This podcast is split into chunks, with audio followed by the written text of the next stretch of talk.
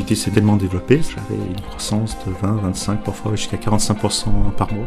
Le PGE m'a vraiment aidé en consolidant les fonds, me permettant de profiter de certaines opportunités auprès des fournisseurs et de ne pas avoir de soucis au niveau des encours euh, clients qui peuvent parfois payer à 30 jours ou plus. Donc j'étais comme rassuré en termes de trésorerie. Ça m'a permis donc de faire le saut, de prendre un alternant qui m'a aidé pendant toute cette année de Covid ce qui m'a permis aussi de développer l'activité sans prendre trop de risques.